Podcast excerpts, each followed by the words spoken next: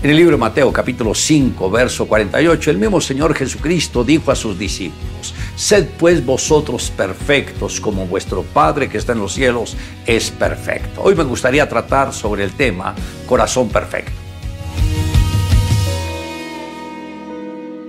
La crisis en la actualidad es una crisis de paternidad, porque el hombre carece de una conciencia clara de la responsabilidad que implica el tener hijos. El día en que el Padre Celestial me llame y me pida cuentas acerca de mi vida en esta tierra, lo primero que me preguntará será, ¿qué hiciste con el talento de Padre que te confié? ¿En qué dirección orientaste a tu familia?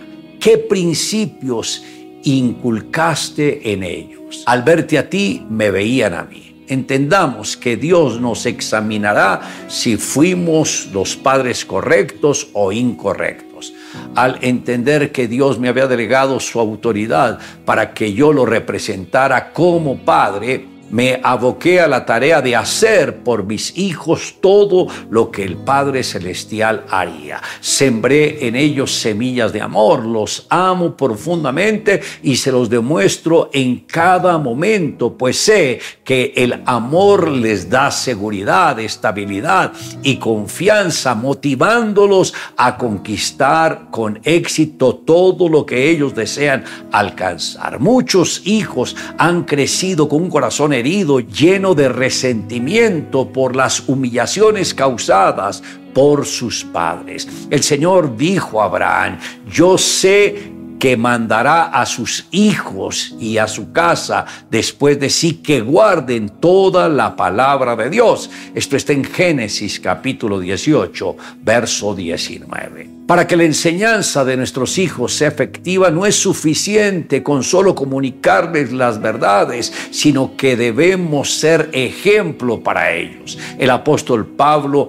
al escribirle a su hijo espiritual Timoteo, le dice, sé ejemplo de los creyentes en palabra, conducta, amor, espíritu, fe y pureza. Esto está en 1 Timoteo capítulo 4, verso 11 y 12.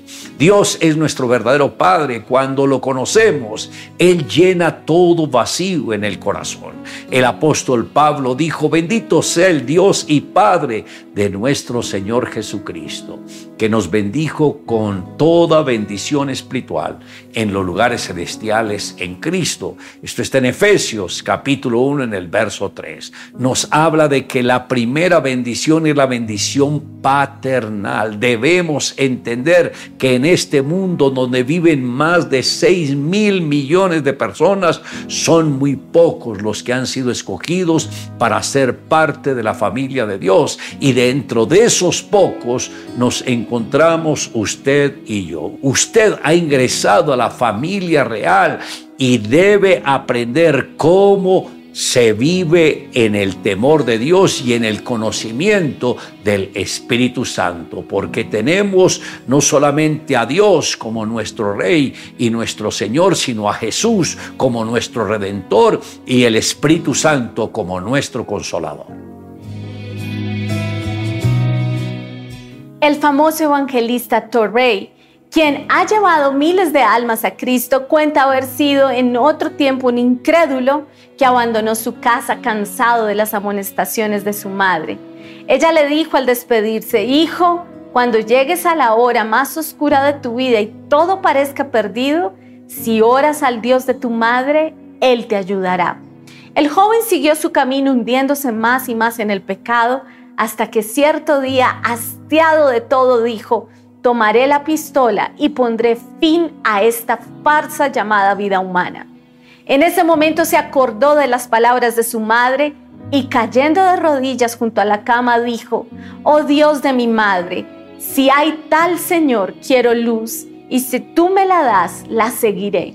La transformación en Él es lo más admirable y es uno entre millares de otras experiencias. El amor de Dios no tiene límites, no importa qué tan alejado estés de Dios. Él nunca se dará por vencido, ni dejará de creer en ti. Él siempre esperará en el momento en que busques de su corazón. Vuelve tu rostro a Dios y Él te recibirá. te perdonará, te restaurará y te concederá las peticiones de tu corazón.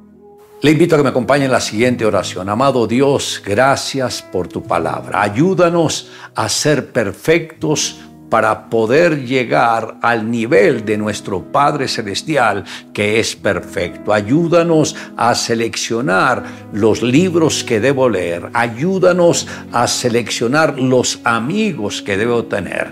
Ayúdanos, Señor, a que siempre perseveremos en la relación contigo a través de tu palabra, de las reuniones en la iglesia, del compañerismo con los creyentes y que nunca nos desviemos ni a la derecha ni a la izquierda. Te amamos Dios en Cristo Jesús. Amén. Declare juntamente conmigo, sed pues vosotros perfectos como vuestro Padre que está en los cielos es perfecto.